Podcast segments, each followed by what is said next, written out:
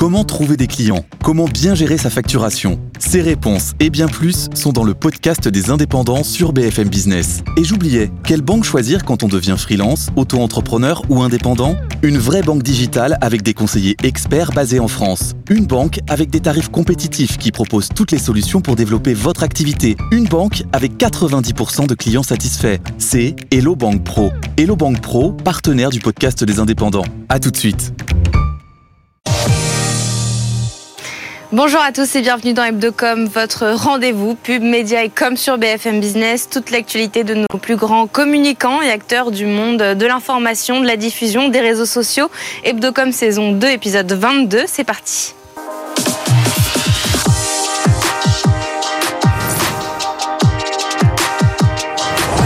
BFM Business et CB News présentent Hebdocom, Rebecca Blanc-Lelouch. Au sommaire, une grande figure de la télé traditionnelle lance Leak, un média digital axé sur la culture maghrébine. Rachid Arab, accompagné d'un de ses journalistes, Asdin Ahmed Chaouch, sont mes invités dans un instant. C'est l'actualité de la semaine. Nicolas de Taverneau passe la main après 37 ans à la barre de M6. Il a fait de cette petite chaîne qui monte l'une des chaînes préférées des Français. Edwige Chevrillon vient exceptionnellement dans Hebdocom pour nous en parler. Et pour terminer, plus de 123 millions d'Américains étaient devant leurs écrans pour suivre le Super Bowl. L'événement des marques a-t-il vraiment une ampleur mondiale?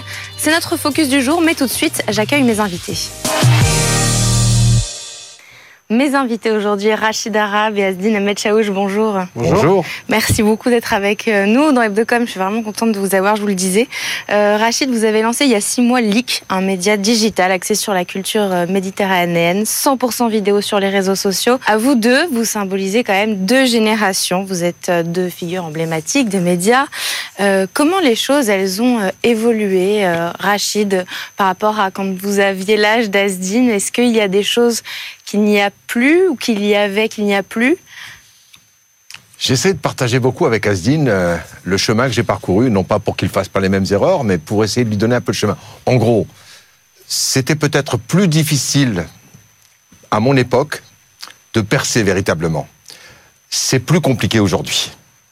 Pour des, pour, des, pour, des, pour des figures comme Asdine et quelques autres, euh, parce que le climat n'est pas le même.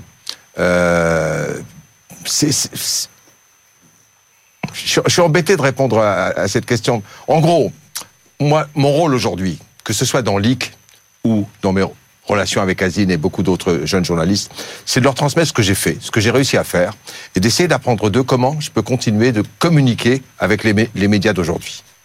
Asdine, vous avez l'impression que les choses sont vraiment différentes?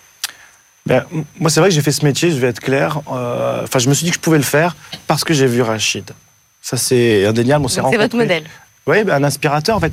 Euh, moi, évidemment, moi, mes parents, ils m'ont dit non, tu, tu, tu- seras euh, avocat euh, si tu peux, tu seras médecin. Et quand j'ai dit que je voulais être journaliste, on m'a dit mais non, il n'y a pas la place pour parce qu'on a parce que tu as des origines étrangères algériennes, ça va être compliqué. Il faut connaître des gens, les médias, c'est fermé. C'est vrai que quand Rachid est arrivé, je me suis dit ben voilà, c'est possible un, monsieur qui s'appelle Rachid qui devienne journaliste. Et euh, donc j'y ai cru. Et c'est vrai qu'aujourd'hui, alors il y a des visages euh, d'origine maghrébine euh, qui sont sur toute euh, Sur l'antenne. à l'antenne, ici même euh, à BFM. Mais peut-être qu'effectivement le climat actuel qui est très tendu rend les choses quand même délicates où on sent Donc c'est encore délicat. c'est délicat. On peut pas dire, on peut pas dire, on a toujours peur de, de- d'un dérapage qu'on qui, en serait pas un pour nous, mais je sais pas, par exemple, on sait par exemple le sujet du Proche-Orient, par exemple, on se dit ben non, je vais pas en parler, c'est, pas possible. Il y a plein de choses comme ça qui sont quand même compliquées. Et c'est vrai que ben il y a euh, encore, on aurait pu penser que Rachid allait- avait ouvert la porte euh, là, en grand. Elle reste encore entrouverte et on a quand même euh, des visages qui existent, mais qu'on compte sur une main. C'est pour ça que le- notre mot d'ordre, c'est l'apaisement. Mm. L'IC, c'est un média qui n'est pas un média d'information, c'est un média d'entertainment et qui fait en sorte qu'il ne parle que des choses, que des choses créatives, positives. Essayez de changer un peu, un peu l'image globalement. Donc quand il y a une actualité comme ce qui se passe le 7 octobre, vous, vous, vous décidez de pas le couvrir. C'est le choix éditorial depuis le début. Nous ne sommes pas un média d'information. C'est toujours bizarre venant de la part de quelqu'un qui a passé 35 ans de sa vie dans le journalisme. Mais c'est un choix éditorial que j'ai fait. Et je pense que c'est par là qu'on peut arriver à de l'apaisement. Quand on traite que de l'actualité, je pense qu'on ne fait que souffler sur les braises. Quand on traite de l'actualité culturelle, l'entertainment comme on le fait, on essaye plutôt de trouver ce qui nous relie plutôt que ce qui nous divise. Euh, justement, il y a une vidéo sur Leak où Rachid vous interviewez Asdin en lui demandant Tu n'as pas peur d'être à ton tour l'arabe de service Mm. Asdin, vous répondez non. Euh, Est-ce que c'est ça la vraie différence entre euh, l'époque de Rachid et la vôtre aujourd'hui? Oui, parce que déjà, euh, d'autres sont passés avant moi, donc c'est c'est un peu plus simple. Euh, j'ai moins cette pression, même si je, le sens dans la rue, euh, quand je vais faire mes courses, on parle, on parle beaucoup de, de ça. Mais euh, en même temps, on peut pas revendiquer et vouloir une représentativité plus forte. Et quand ça nous arrive, dire ouais, mais euh, euh, je suis l'arabe de service, on m'a pris pour ça. Ben oui, euh, peut-être qu'on m'a pris pour ça. Euh, certains, on les prend parce que ils sont grands, ils sont beaux, euh, ils ont des beaux cheveux, ils ont une telle spécialité.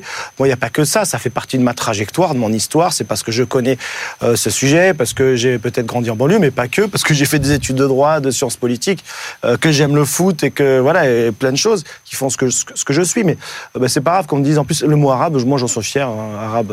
voilà. Donc, je préfère. c'est le mot de service, effectivement. C'est un reproche qu'on fait en politique. On a une ministre de la culture. Elle, elle, a- elle a pas fait. euh, euh, elle a pas. Elle a pas ouvert sa bouche pour euh, euh, dé- dé- dévoiler son euh, ses réformes. On lui a dit- on lui est tombé dessus en disant euh, ouais, mais elle est pas crédible. C'est une beurette, j'ai entendu. Et, et- et voilà, il y, a- y y eu cette euh, polémique là sur la petite beurette. Donc, on a compris que ça allait nous coller à la peau. Donc, il y y a deux- façons de, de, de réagir. Soit on pleure, on se victimise et on fait que ça.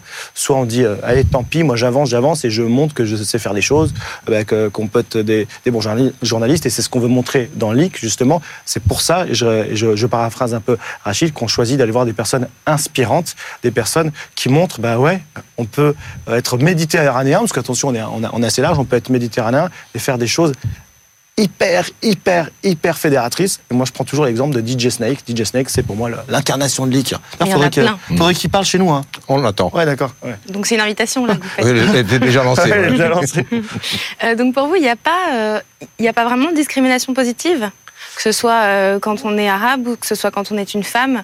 Euh, il, il- il en faudrait, euh, il, faut- il faudrait plus de visages, de la diversité en général. Je déteste ce mot, mais voilà, il faudrait plus d'arabes et de noirs à la télé. On va être cash, voilà. Il en faut plus. Donc si ça, c'est dire, si ça, c'est de la discrimination positive. pff, En tout cas, si la discrimination positive, c'est dire que, que l'antenne doit ressembler à la société, ben, je l'assume totalement. Et euh, euh, donc oui, allons-y. Moi, je suis pour. Enfin, aujourd'hui, c'est quand même, la- c'est- c'est- on est quand même plutôt sur un modèle inverse. On a du mal à, à voir des des des des, des Asdin, des Karim, des Rachid à, à la télé. Donc oui, poussons, poussons, poussons, poussons. Je je- j'ai jamais été pour la discrimination, qu'elle soit positive ou négative d'ailleurs, mais je pense plutôt à l'action positive. Et euh, j'ai souvenir, vous savez, j'ai passé quelques années au CSA où je me suis occupé notamment des questions de diversité, de représentation des diversités à la, à la C'est un télévision. terme qui revenait, discrimination positive au CSA Ça revenait, oui, mais comme c'est c'est une discrimination positive, il faut que ça soit acté.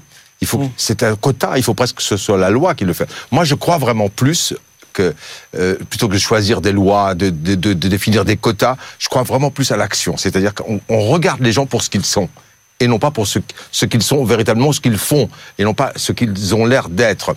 Et donc, juste pour terminer sur cette période du, CSA, assez ancienne, mais dont je me souviens encore, et je sais que, notamment dans le groupe qui, nous accueille aujourd'hui, euh, il y avait déjà une volonté, j'ai souvenir d'Alain Vell me disant très, très précisément, je veux simplement que mes entraînes ressemblent à la société française. Et il avait parfaitement raison. Alors, Lick, c'est quoi l'objectif euh, principal? Pourquoi avoir créé? Pourquoi euh, ce choix de vouloir euh, couvrir la culture méditerranéenne? Racontez-nous comment ça s'est fait, comment vous êtes rencontrés? C'est un constat, tout d'abord, avant qu'on se rencontre, c'est le constat que, globalement, si on regarde attentivement le secteur de l'entertainment, on se rend compte que la France et les pays méditerranéens vivent de plus en plus sous l'influence de ce que nous on appelle la pop med et de moins en moins sous l'influence anglo-saxonne. Ça, c'est le principe de départ. C'est quelque chose qu'on a vérifié avec des études très sérieuses qui font qu'aujourd'hui, quand vous regardez dans le monde du cinéma, euh, de la de la peinture, dans le secteur de l'humour, de la gastronomie, vous voyez bien que les influences qui se dessinent autour de la Méditerranée et en France en particulier sont méditerranéennes. Ça, c'est vraiment un constat qu'on a La fait. pop med, c'est quoi exactement? Est-ce que euh, c'est un peu ce que fait Combini, par exemple? Comment on peut le définir? La pop med, c'est c'est tout ce qui est créé autour de la Méditerranée. Que ce soit aussi bien un, chef, un, un gastronome, qu'un créateur de vêtements, qu'un créateur de musique. Et on se rend compte surtout, ce qui unit tout ça, ce qui unit cette pop med, c'est qu'elle est déjà reliée par le monde digital. C'est déjà des jeunesses qui sont reliées entre elles par le monde du digital. Elles sont séparées par la Méditerranée, mais elles sont reliées par ce monde du digital. Elles vivent déjà ensemble. Elles ne connaissent pas les différences. Donc c'est un, un, vrai bassin de population. C'est au bas mot, quand on regarde les, les, ceux à qui on s'adresse, les, les fameux millennials, c'est plus de 100 millions de personnes autour de, du bassin de la Méditerranée. Ça, c'est pour vous donner une idée de ceux à qui on s'adresse. Et alors, Azine, comment est-ce que vous avez rejoint LIC LIC, ça veut dire pour toi, on est d'accord? Exactement. Alors déjà, euh, moi je me suis rendu compte qu'il se passait quelque chose euh, lorsque j'ai vu Emmanuel Macron se rendre en Algérie, aller dans la boutique de DJ Snake euh, de Disco Maghreb. Et là, il fait d'ailleurs, c'est peut-être la séquence qui est restée de ce voyage. Euh, et là, en fait, pour moi, ça a représenté ce pont, c'est-à-dire que le président français qui va célébrer une culture française, en fait, parce que DJ Snake, il est français, mais où il tire ses inspirations musicales de son enfant, enfin de, de, de ses parents, de, de, sa maman, de ses origines algériennes, de ses vacances au bled. Euh, et là, je, là et, et, et, savoir que ce DJ soulevait, soulève les, les, les, foules, enfin la planète, quoi, enfin c'est star planétaire, je me, je me, dis, ouais, là, il y a, y a, un vrai truc. Et, quand Rachid me parle de ça au détour d'une interview que je fais, en plus, dans le cadre du doc, un, un, l'arabe dans le poste, qui parle justement de la, de la représentation, de la, la représentativité des personnes euh, maghrébines en France. Je dans me les suis, médias. Dans les médias notamment. Et là, quand il me, il me, il me, il me dit ça, et moi j'avais ça en tête avec DJ Snake, je dis mais oui, exactement, c'est ça. Et ma porte d'entrée, ouais, c'était un peu la, la, culture. Donc la musique et le cinéma, on se rend compte aujourd'hui, avant on avait un ou deux acteurs, c'était, on citait toujours Tahar Rahim et puis allez, Roche Dizem. Il n'y en avait pas beaucoup. Aujourd'hui, on, on en voit quand même euh, de plus en plus. Il y a même des réalisateurs. On, voilà. Euh, et, et d'autant plus important que ça a aussi des valeurs économiques derrière mmh. tout ça. Et c'est peut-être ça dont on pourrait on va, effectivement. On, on, on va y venir évidemment. Mais voilà, il y a ce constat, c'était le constat qu'on a fait, mmh. mais ensuite il y a toutes les perspectives niche, économiques. En fait. C'est beaucoup. C'est une niche où il y a beaucoup de monde. Hein. Euh, plus de 100 millions de. 100 000, c'est une grosse niche. une petite maison, euh, une grande maison. C'est un vrai bassin vivant. C'est un bassin de gens, je le redis, très connectés, des jeunes très très connectés. En Algérie, mon pays natal, il y a 42 millions d'habitants. Je crois qu'il doit y avoir 30 millions de gens, voire plus, qui ont un compte Facebook. Donc, ce sont des populations extrêmement connectées, extrêmement consommatrices également. Et c'est ça qu'on essaie d'adresser aussi. Mais d'un autre côté, ce que nous on essaie de remonter, c'est de mettre en visibilité tous ces créateurs qui existent dans leur pays et qui ont envie de s'adresser mmh. au monde, pas simplement à la France. Mmh. Nous, on le voit dans, dans nos audiences. On voit qu'aujourd'hui, on est fortement regardé sur le bassin méditerranéen, France, Tunisie, Algérie, Maroc, mais on commence à avoir des vues aux États-Unis, du, du, fait des diasporas. On commence à avoir des vues en Égypte, à Dubaï. Donc il y a vraiment, c'est un phénomène mondial dans le centre et la Méditerranée. Le modèle économique de l'IC repose sur une offre B2B de brand content que vous proposez pour les marques. Donc c'est de la production de contenu mm -hmm. pour les marques. Vous espérez être rentable dans trois ans. Vous avez effectué une première levée de fonds de près de 300 000 euros. Vous êtes en train d'en préparer une seconde? Elle est, elle est en, en, cours depuis elle est quelques en cours. jours. Ouais, ouais. Pourquoi? Pour produire plus, pour recruter, pour euh, Pour avoir plus de moyens. On a une petite équipe pour l'instant, une demi-douzaine de personnes pour pouvoir produire plus, pour pouvoir produire encore mieux, parce qu'il y a la notion de qualité sur laquelle on aura peut-être l'occasion de venir. Des combini, des brutes, des loopsiders ont pas mal réussi chacun dans leur, même bien réussi chacun dans leur, dans, dans leur secteur. On est on est la conséquence d'une certaine façon de ce qu'ils qu ont réussi. Simplement, nous, on l'adapte à une sphère géographique culturelle qui nous paraît, elle, économiquement, pas encore adressée. Et alors justement, cette audience que vous allez vous, que vous touchez, que vous comptez toucher, euh, vous allez aussi compter euh, sur la pub euh, grâce à ce levier d'audience La, la, pub chez nous, la pub, ça sera, ça sera vraiment anecdotique. Hein. Le, vraiment l'essentiel, vous l'avez dit, hein, c'est le brand content, c'est la production à la façon de leak. Et c'est pour ça qu'on a déjà aujourd'hui, et c'est pour ça qu'on a besoin aussi de, de, grandir et de grossir, on a des discussions avec un certain nombre de marques qui adressent le même public que nous. Et des grandes marques françaises, il y en a déjà une trentaine avec qui on discute. Alors je vous donnerai pas les noms par définition, mais avec qui on discute parce qu'elles veulent s'adresser à ça. Donc c'est un partenariat, on va leur apporter notre savoir-faire, notre connaissance de ce terrain-là, et puis eux, de, de, leur côté, pardon, mais on a besoin de leur argent hein, pour y arriver. Et alors ce sera quoi le leak dans 10 ans? Ah. Alix, c'est ben comme euh, BFM, c'était niche quand ça a commencé. Hein ben voilà, ben non, on veut bien que BFM, la Méditerranée. C'est toi, c'est toi qui, qui a peut-être une idée à Vous espérez quoi de Ligue dans 10 ans? Moi, moi je, je, souhaite d'abord que Ligue soit dirigée par quelqu'un de, mmh. de, jeune, par quelqu'un qui, euh, qui a, qui a qui, qui, aura bénéficié de mon expérience. Parce qu'en fait, le, le, vrai intérêt pour moi, qui vient du monde de la télévision et de l'hertzien, c'est d'appliquer tout ce que j'ai appris au monde du digital. Et le monde du digital, moi je suis convaincu que c'est pas simplement des vidéos où on regarde des, des chiens et des chats, où on regarde des, euh, des tutoriels sur du, sur du maquillage, c'est aussi du contenu de qualité. Et ce qu'on est en train d'essayer de faire, c'est du contenu de qualité. Merci beaucoup Rachidara Bazdina Melchaouch d'avoir été avec vous. nous dans Hebdocom. Lik à retrouver donc sur Facebook, sur euh, TikTok, sur Insta Oui. Et Partout. YouTube, partout, partout sur le digital. on, y est, Ouais. on est partout. Euh, tout de suite, on revient sur l'annonce de, de la semaine, la succession de Nicolas Taverneau et c'est Edwige Chevrillon qui vient nous en parler dans Hebdocom. Big Bang dans le monde des médias cette semaine. Nicolas Taverneau qui passe la barre après 37 ans chez M6, qu'il a créé, qu'il a façonné. Et on en parle avec vous, Edwige Chevrillon. Bonjour. Bonjour Rebecca. Merci d'être là. On, bon, on ne vous présente plus, hein, vous êtes une des figures euh, de BFM Business. Euh, vous savez combien de fois à peu près vous avez interviewé Nicolas Taverneau? Oh là là, hum, je sais pas, une dizaine de fois, une quinzaine de fois. Mais en même temps, euh, c'est pas son exercice favori parce qu'il est capable d'être très langue de bois. Ah, Oui. vous trouvez Oui, oui, il est Et alors, capable de. comment on fait pour euh, le sortir de sa langue de Ah, bois le grand fauve du PAF, comment on le fait pour le faire sortir de sa tanière? Pas Ouais. toujours évident. Ça dépend un peu de son humeur. Il y a des fois où il est, euh, au contraire, de très bonne humeur. Alors là, on a c'est un festival de bons mots, festival de sourire carnassier. Euh, il aime bien aussi croquer ses adversaires, mais en face. Hein, c'est- très intéressant de voir qu'il a été salué, euh, en tous les cas, par tous les autres grands dirigeants de chaîne, que ce soit euh, euh, Son Rodolphe Palmer, TF1. euh, Daniel, Delphine Ernotte ou encore Maxime Sada. Tout le monde, tout le monde l'a salué parce que c'est quelqu'un qui sait vraiment être très dur, très dur en affaires, mais en même temps, il fait ça avec un grand sourire carnassier. Donc c'est un bon concurrent. Oui, ouais, c'est difficile concurrent. Difficile concurrent. Mercredi soir, le lendemain de l'annonce euh, de la succession, vous avez reçu le président de l'autorité de la concurrence qui a notamment refusé ce dernier projet que portait Nicolas Taverneau, ce projet de fusionner TF1 et M6 euh, qui était impulsé, qui était voilà, piloté par Nicolas Taverneau. C'était dans la grande interview de Good Evening Business. On écoute un extrait. Taverneau va me manquer. C'est vrai qu'on a ferraillé, comme vous dites, euh, mais toujours euh, dans un esprit euh, courtois et, et professionnel. Et euh, c'est un- immense professionnel de la télévision. Il m'a appris beaucoup de choses sur la manière dont la télévision fonctionne. À la fin, on n'était pas d'accord. C'est la vie. D'abord, c'est une très grande réussite euh, industrielle et, et financière. Et c'est quelqu'un qui a, qui a toujours eu une vision pour son entreprise. Euh, et nous, on n'est pas là pour, euh, on n'est pas là pour, euh, on n'est pas là pour tuer les visions. On n'est pas là pour tuer le rêve des chefs d'entreprise. On est là pour faire euh, appliquer la loi. Et là, en l'occurrence, ça passait pas. C'est tout. Il va quand même lui manquer ce projet. C'était pas un petit peu trop ambitieux euh, de la part de Nicolas Taverneau? Ah, c'est peut-être son échec en fait, parce qu'il y a cru, alors que pourtant, pourtant, euh, y compris du côté de TF1, on y croyait, euh, surtout à la fin, pas beaucoup.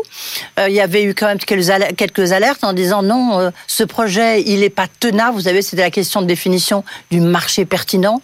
On va pas revenir là-dessus. Hein. Rebecca, c'est un peu technique, mais en même temps essentiel, notamment sur l'avenir de la télévision.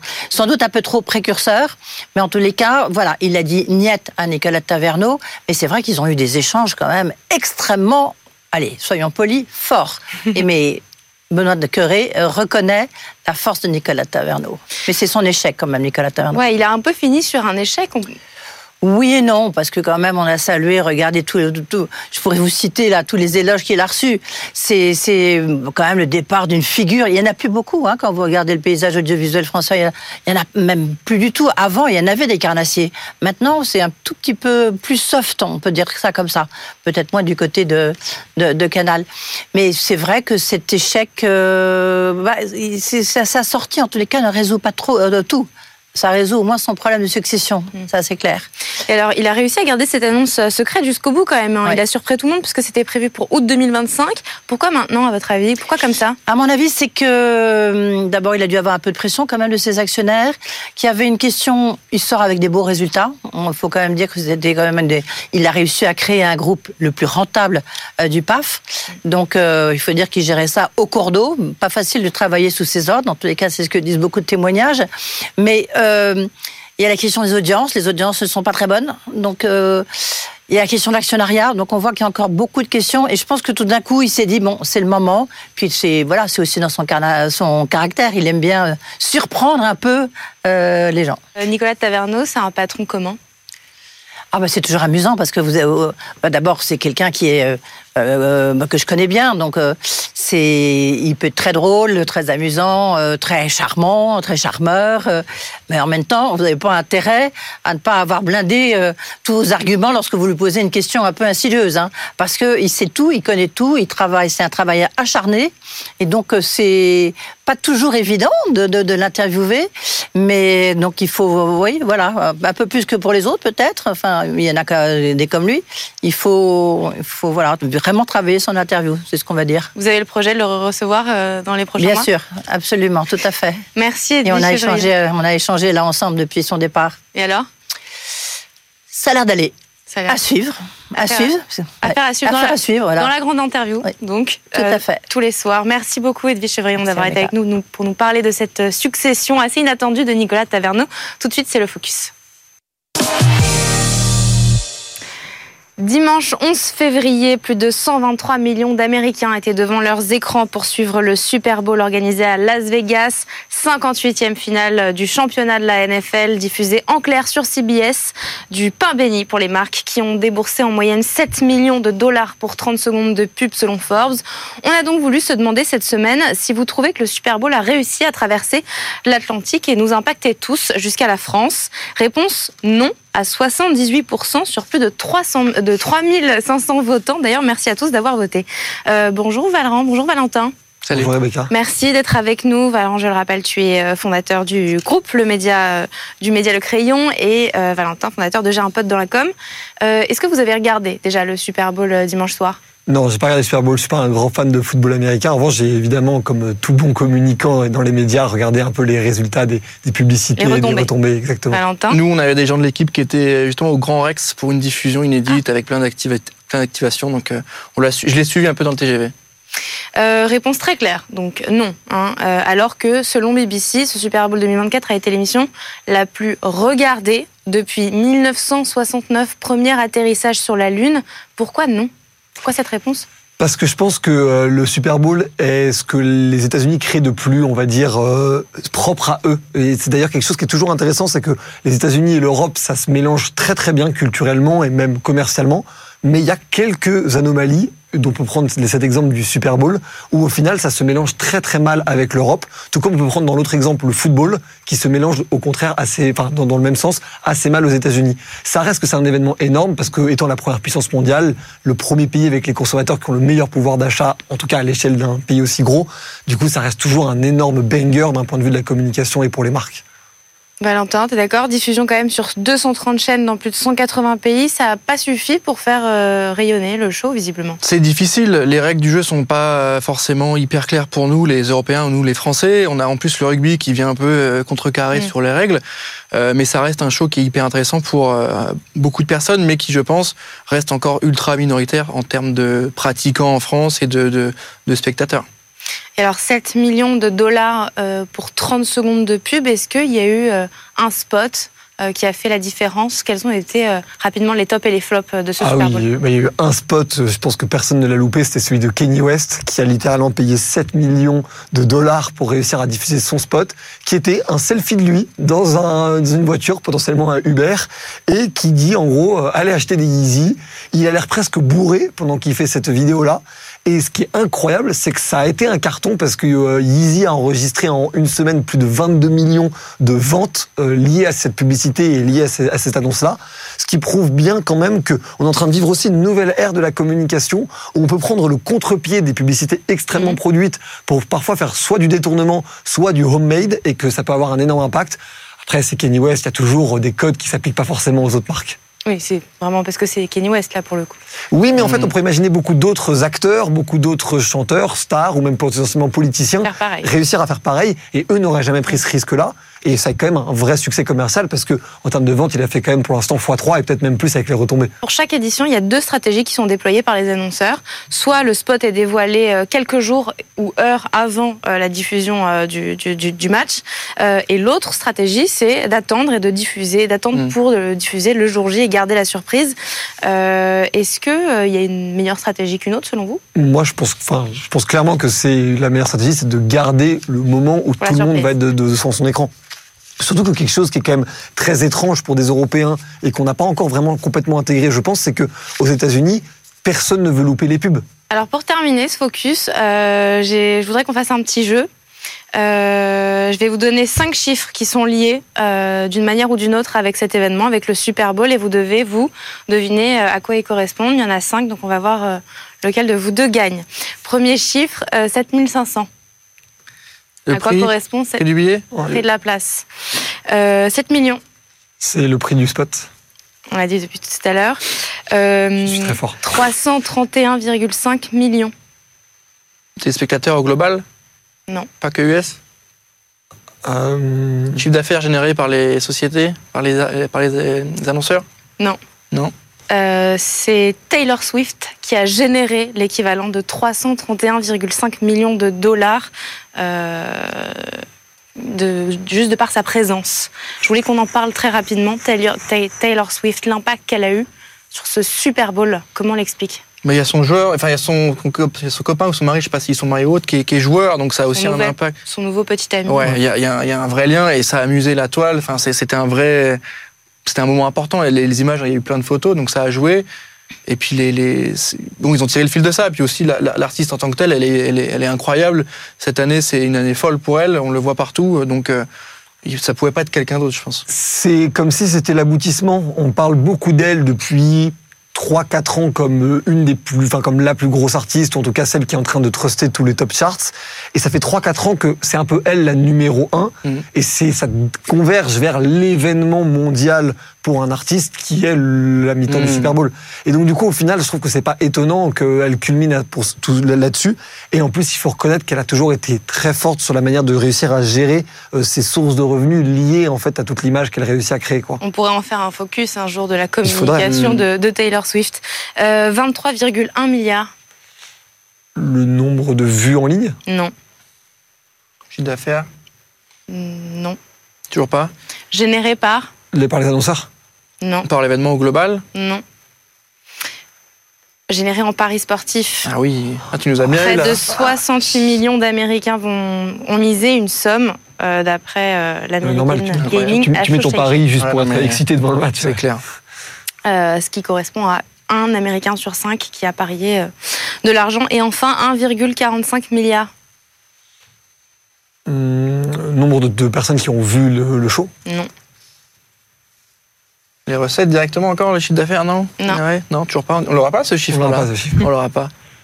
Non, je Dis-nous. pas. Euh, D'aile de poulet engloutie. Waouh. Putain, on l'aurait pas eu celle-là. Merci Valentin, Valentin Richardot, Valran Moulet-Berthaud d'avoir été avec nous. C'est la fin de cette émission. Merci à tous de nous avoir suivis. Rendez-vous la semaine prochaine, même heure, même endroit, mais évidemment euh, partout en replay et podcast et sur le site de BFM Business. Très très bon week-end. Hebdocom sur BFM Business.